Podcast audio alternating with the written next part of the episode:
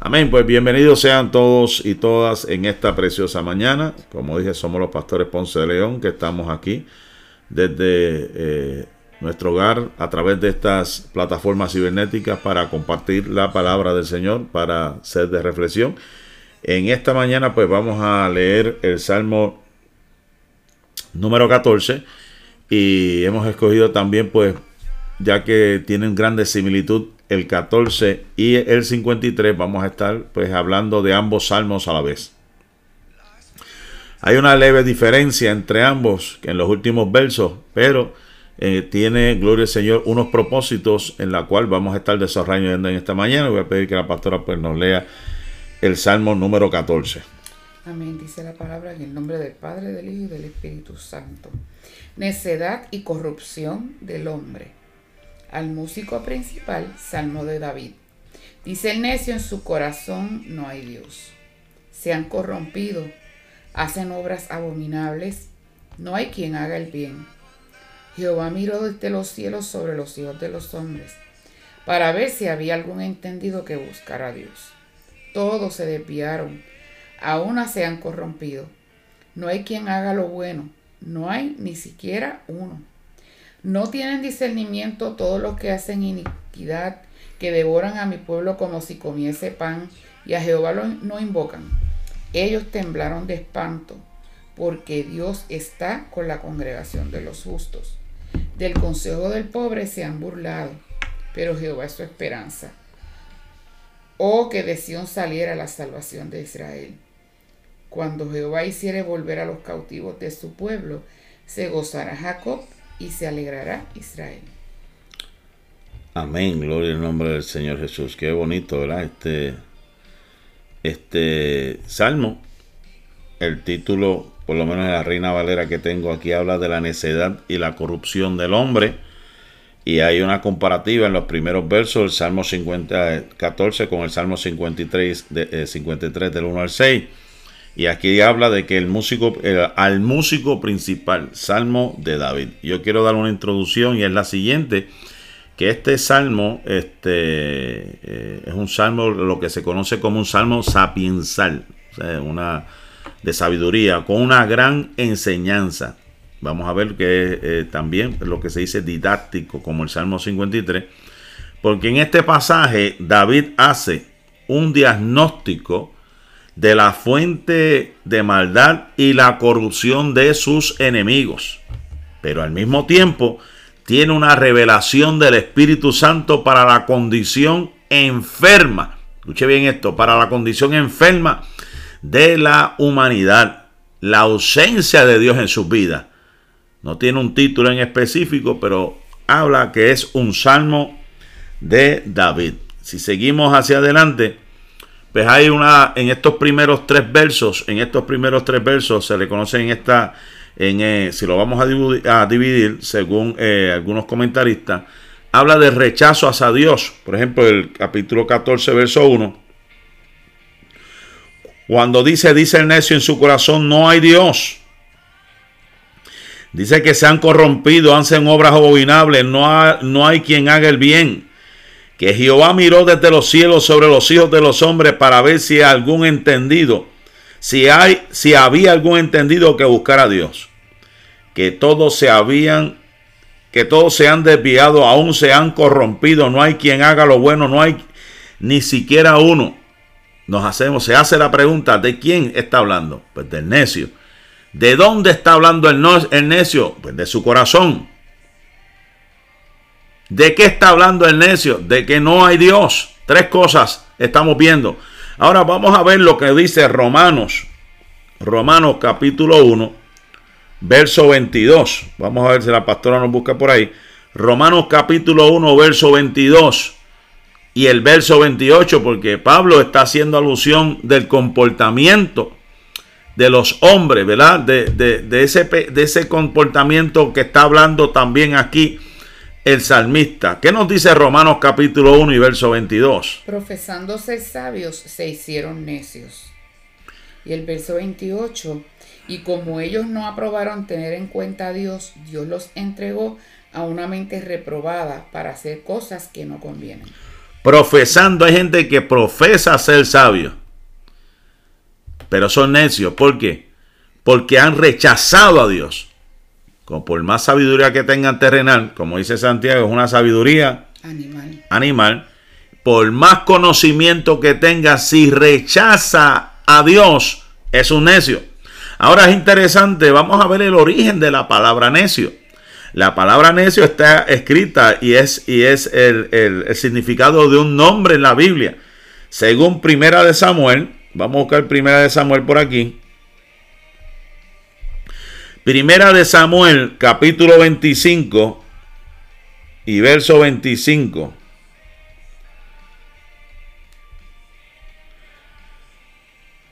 Nos está hablando de la situación eh, de Abigail con y David. Dice la escritura que eh, David se había inclinado a tierra y se echó a sus pies y dijo, Señor mío, sobre mí sea el pecado, mas te ruego que permita que tu sierva hable a tus oídos y escuche la palabra de tu sierva. No haga caso ahora, mi Señor, de ese hombre perverso de Naval, porque conforme a su, a su nombre así es.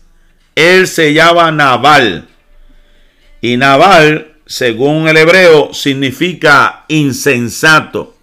Las versiones antiguas dice necio, o sea que la palabra necio viene de este origen, de este hombre, de este nombre llamado Naval, que dice y la insensatez está con él.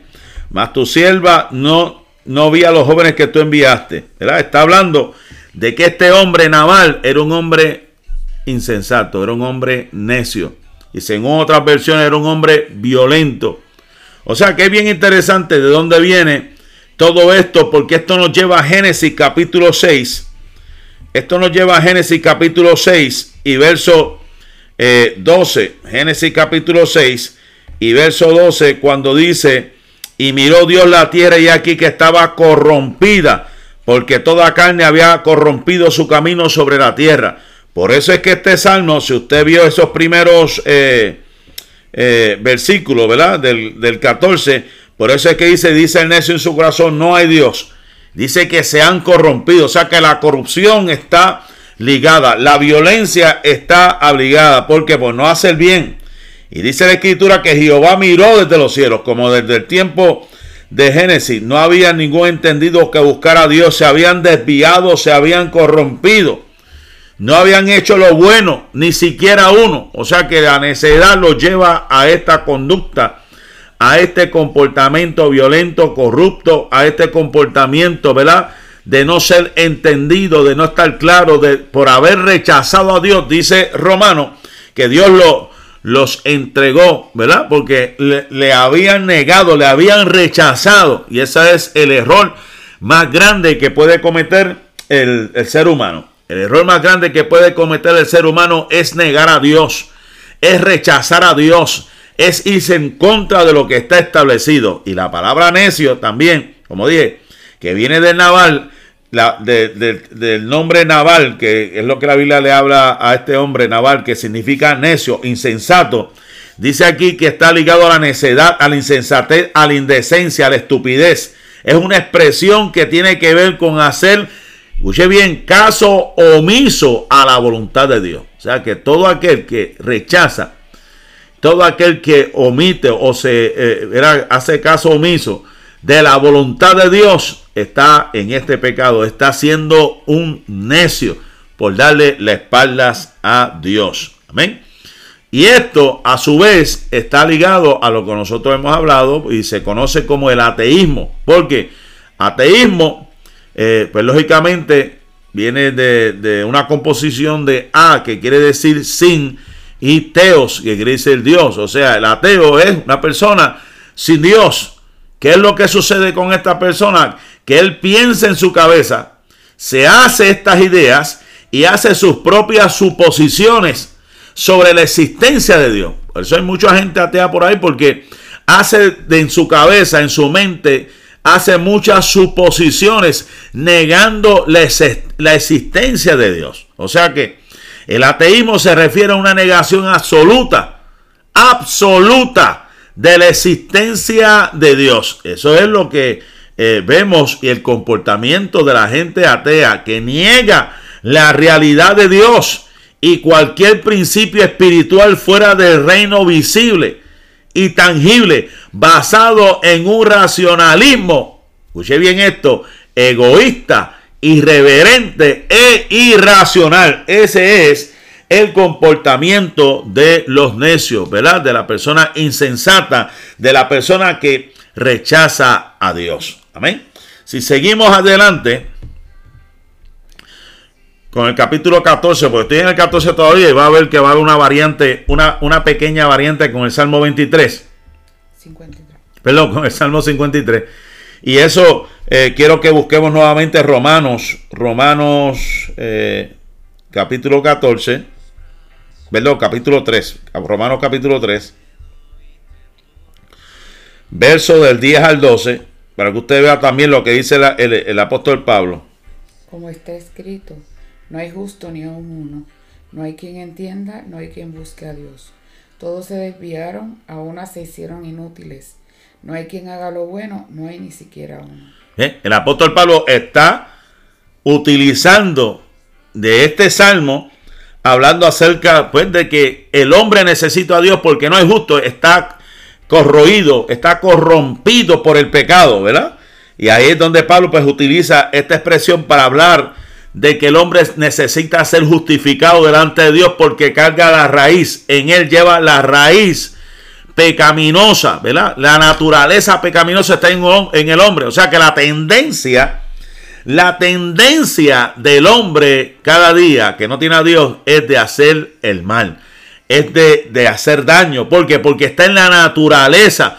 Porque si sigue rechazando la ayuda de Dios, va a comportarse como una persona, ¿verdad? Eh, eh, insensata y todo insensato, su pensamiento va de continuo al mal. Por eso es que necesita a Dios con urgencia. Si, según el verso 4, vamos al, al, Salmo 14, ¿verdad? Salmo 14, vemos otra vez. Eh, el verso 4 que hemos leído, hay una pregunta aquí, ¿verdad? No tienen discernimiento todos los que hacen iniquidad, que devoran a mi pueblo como si comiese, como si comiesen pan y a Jehová lo, y a Jehová no invocan. ¿Qué estamos viendo en estos versos?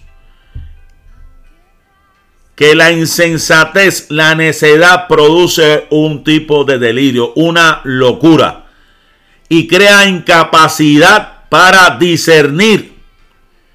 Crea incapacidad. Por eso es que dice el verso 4, no tienen discernimiento todos los que hacen iniquidad. Crea una incapacidad. Y también según estos autores hablan del verso 5 que ellos temblaron de espanto, o sea, los cogió, los coge, los coge, eh, los coge de sorpresa, o sea, no pueden anticipar, o sea que la necedad es una locura que no puede discernir y no puede anticipar de acuerdo a estos versos. No tienen discernimiento. Que devoran a mi pueblo como si comiesen pan.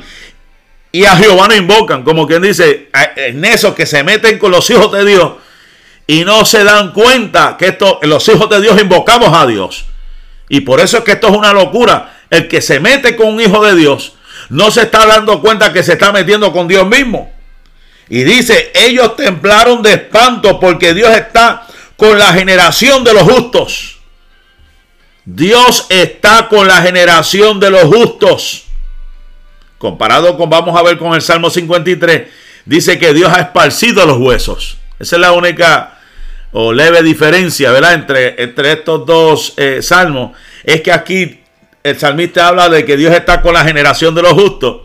Y en el Salmo 53 vamos a ver que Dios, está, Dios ha esparcido los huesos. Y vemos que esta gente se han burlado del consejo de los pobres. Son burladores. Pero, dice la escritura, que Jehová, Jehová es nuestra esperanza. Por eso es que son necios. Se olvidan de que Dios existe. Se olvida que Dios protege y defiende a su pueblo se olvidan del que se mete con el Hijo de Dios, se está metiendo con Dios mismo. Por eso que es una locura, es una necedad. Y ahí es donde llega el, verso número 7. ¿Tienes otra versión, verdad? De Salmo 14. Sí. Vamos a ver lo que dice esta versión. Nueva traducción viviente. Nueva traducción viviente del Salmo 14, verso 7. Saludamos por aquí a nuestra hermana Ivy Chacón, Dios le bendiga. Saludamos a nuestra hermana Jessica, Dios le bendiga. ¿Quién vendrá del monte Sión para rescatar a Israel? Cuando el Señor restaura su pueblo, Jacob gritará de alegría e Israel se gozará. Wow. Estamos hablando de un gran día, el gran día que vendrá.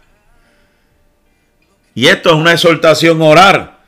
Y aquí lo hace en, en forma de, de, de exclamación esta, esta versión Reina Valera. O que de Sión saliera la salvación de Israel. Cuando Jehová hiciere volver a los cautivos de su pueblo, se gozará Jacob y se alegrará Israel. Ellos sabían, el salmista sabía, sabía que aunque se levanten los violentos, la gente corrupta, la gente necia, la gente que no tiene temor, vendrá la liberación de parte de Dios a su pueblo. Vendrá liberación de parte de Dios a su pueblo. Ahora vamos a leer el Salmo 53 como le dije, el Salmo 53 prácticamente los mismos versos. Eh, hay una similitud en los, en los, en los versículos, ¿verdad? Pero queremos este, ver y notar y explicar que usted vea, perdón, que usted vea eh, que hay una pequeña diferencia, porque el Salmo 14, como dije, comienza diciendo pues que es un salmo de David. Ahora en el Salmo 53 comienza diciendo al músico principal, un salmo, un salmo sobre Maalat, masquil de David, lo que supone que fueron escritos para dos ocasiones diferentes, dos ocasiones diferentes. David había escrito en un determinado tiempo por unos intereses del pueblo que vamos a ver, y ahora estamos viendo que David está hablando por una situación en contra de sus enemigos al músico principal sobre Malat. Y Malat, que es un tono para los músicos, un tono triste, es lo que se llama un canto de la enfermedad del ser humano, de esa mancha mortal hereditaria.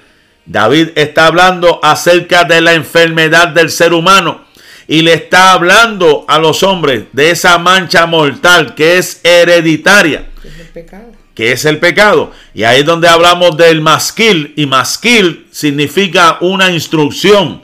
Por eso es que este es un salmo didáctico. Vimos que el Salmo 14 habíamos hablado que un salmo sapiensal, y hay una relación ahora con este salmo, que es un salmo didáctico, cuyos destinatarios, cuyos destinatarios, y eso lo, eh, tiene que entender y, y, tenerlo en este, en este pensamiento, en esta hora en el Salmo 14 se está centrando más al pueblo.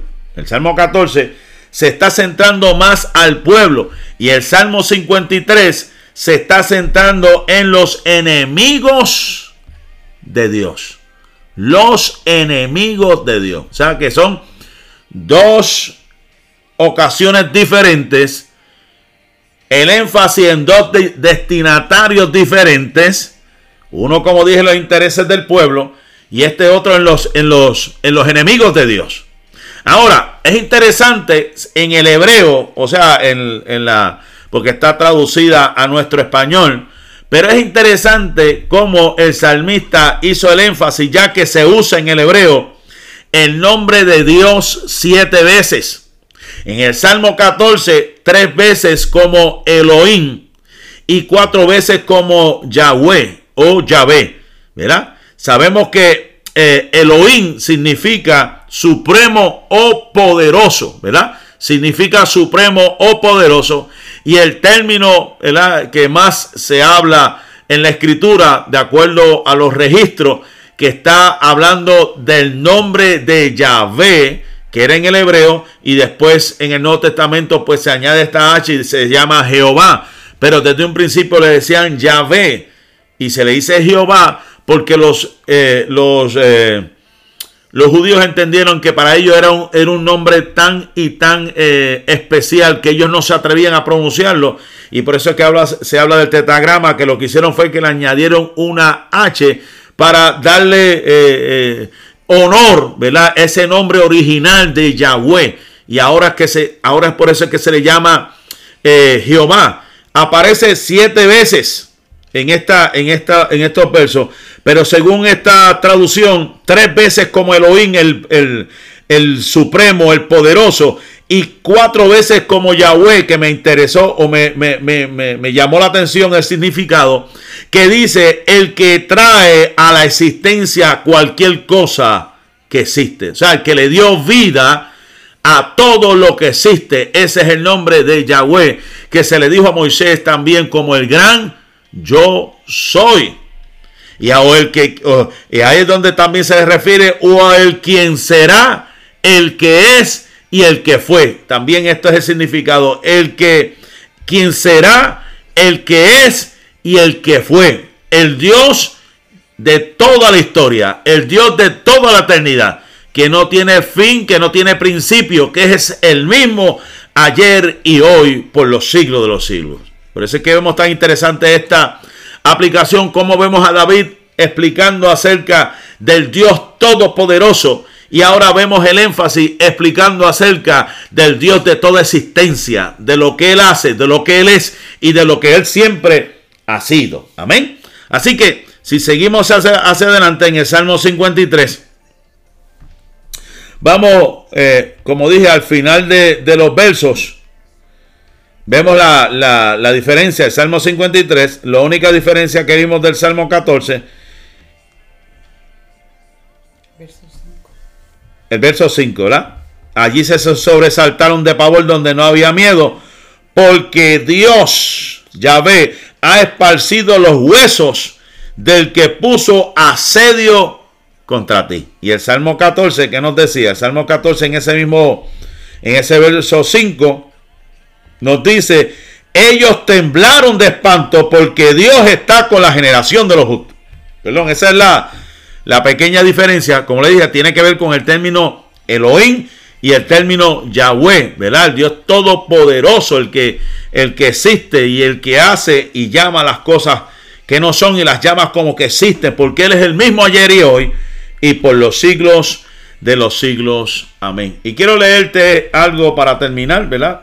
Quiero leerte algo bien interesante, porque todo esto tiene que ver con eh, con el pecado, ¿verdad? Todo esto tiene que ver con el pecado, que esa es la necedad, esa es eh, la raíz de todo lo que estamos hablando en esta hora del comportamiento eh, de los necios. ¿Qué hace el pecado según estos escritos que tengo aquí? Eh, línea sobre línea, precepto sobre precepto.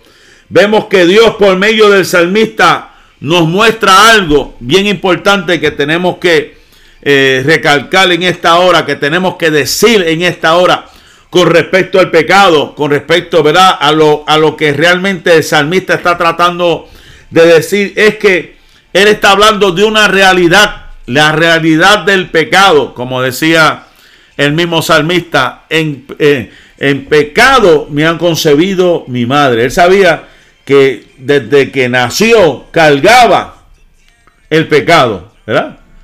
O sea, él sabía que había una naturaleza pecaminosa, una realidad que Dios mismo es testigo, porque mira, porque por eso lo estamos viendo aquí, mira desde el cielo y nos ve y ve cuánto pecado hay en los corazones y en las vidas de los hombres.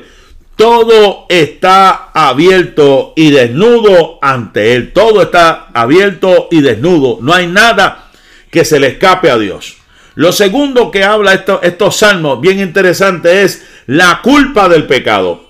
Pura iniquidad, fruto de un obrar injusto, una rebelión obstinada en la que no hay nadie, ni uno solo que obre el bien, al contrario, todos se apartan de Dios negando la existencia. Eso es lo que produce la naturaleza pecaminosa que habla Santiago. Santiago dice que Dios no tienta a nadie, sino que de nuestra propia naturaleza somos atraídos, somos seducidos. O sea que tenemos que entender la realidad del pecado es que cuando el hombre pecó, la mancha del pecado pasó a todos los hombres por cuanto todos pecaron.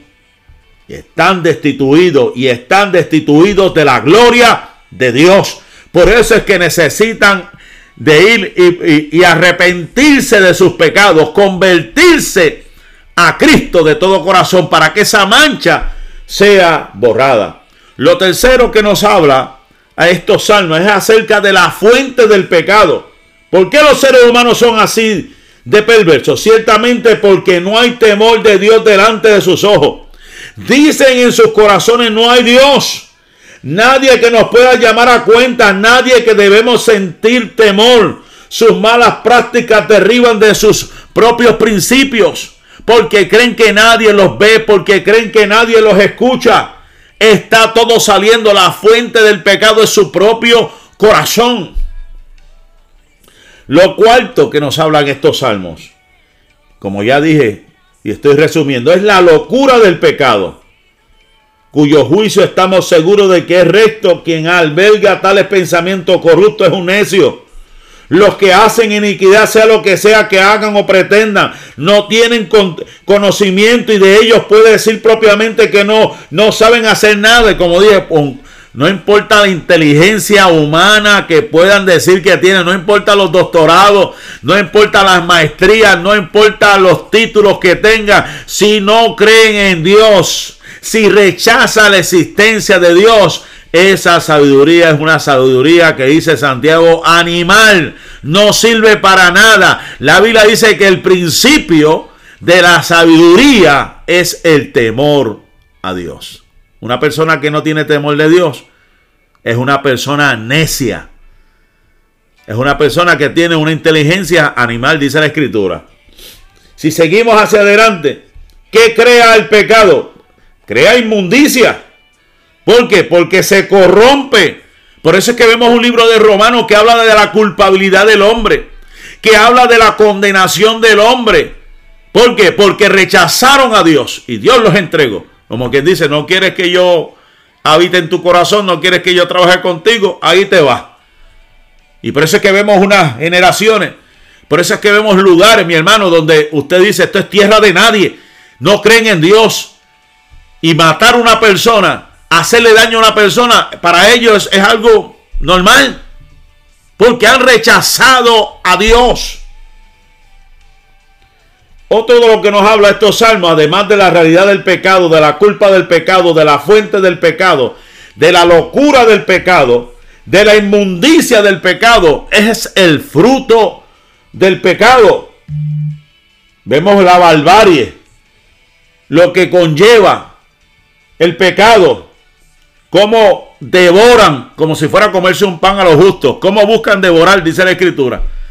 Y se olvidan que los justos clamamos a Dios. Por eso es que la Biblia dice, claman los justos y Jehová los oye y los libra de todos sus temores.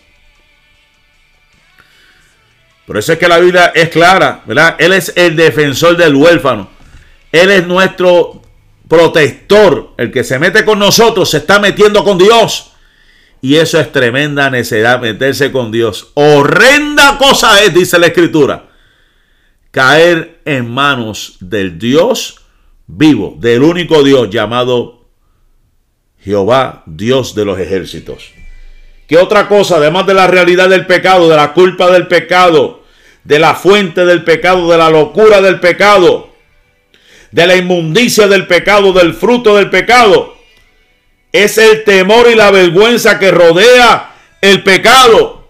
¿Por qué? Porque dice la escritura en el verso 5 que tiemblan de espanto, tiemblan, hacen las cosas, pero la conciencia los juzga, la ley los condena, porque hay una, hay una ley que existe, y por eso es que la Biblia dice en Romano, si haces lo malo, teme, porque en vano los magistrados no llevan la espada. Tienen que temer de alguna forma u otra. Si no quiere temer, si no quiere temer a la voz de Dios, pues Dios tiene su orden aquí establecido en la tierra para poner vergüenza al delincuente, al, maltratante, al abusador, al, pecador, al que sea. Dios tiene sus modos y sus maneras de poner ley y de establecer orden aquí en la tierra. Y por último, pues lógicamente en estos últimos versos vemos la fe de los santos. Vemos su esperanza y vemos tocante a este gran mal. Vendrá un Salvador, grande salvación, salvación del pecado. Oh, cuántos anhelamos que su venida se apresure. porque traerá tiempos gloriosos y gozosos. En el tiempo del Antiguo Testamento, estamos viendo, mi amado, a quienes oraban y esperaban y anhelaban esta redención, porque habían contemplado con sus propios ojos liberaciones, salvaciones temporales que no eran sino tipo de los eternos triunfos de la iglesia victoriosa. O sea, de lo que sucedió en el pasado, seguimos hablando que era sombra de lo que nosotros estamos experimentando. De aunque, aunque pasemos por el valle de sombra, siempre va a haber una luz en el, al final del, del túnel. Dios nos va a dar la victoria. Así que no temas, iglesia, por tu opresor, el que te está oprimiendo. No temas, iglesia, el que te está el que se está burlando de ti. No temas, iglesia, por lo que el hombre pueda hacer, porque Jehová peleará por nosotros y nosotros estaremos tranquilos. Alabado sea el nombre del Señor. Damos gracias al Señor. En esta preciosa mañana hemos concluido, ¿verdad? Otro salmo más, el Salmo 14 y el Salmo 53. Esperamos, ¿verdad?, que estos salmos eh, hayan sido de grande bendición, de refrigerio, de, salud para su alma, para su mente, para su corazón. Esperamos en este día, pues, que pase un feliz día. Estaremos orando en la noche también. Mañana tenemos nuestro estudio y seguimos dando salmos durante, hasta donde Dios nos permita y podamos lograr llegar al Salmo 150. Así que le damos las gracias a cada uno de ustedes por habernos escuchado, por haber estado con nosotros en el día de hoy. Oramos, Padre. Gracias te damos, Señor, por tu bendición. Gracias te damos por tu beneplácito, porque a ti te ha placido. Señor, que estemos, Señor amado, reunidos estas mañanas, Dios mío, Padre, esperamos las más mañanas como esta el poder trazar tu palabra y edificar tu pueblo. Te pedimos una bendición especial para todo aquel que nos esté escuchando, que tu Espíritu Santo se manifieste en una forma especial. Todo esto te lo pedimos en el nombre del Padre, del Hijo y su Santo Espíritu. Amén. Dios le bendiga.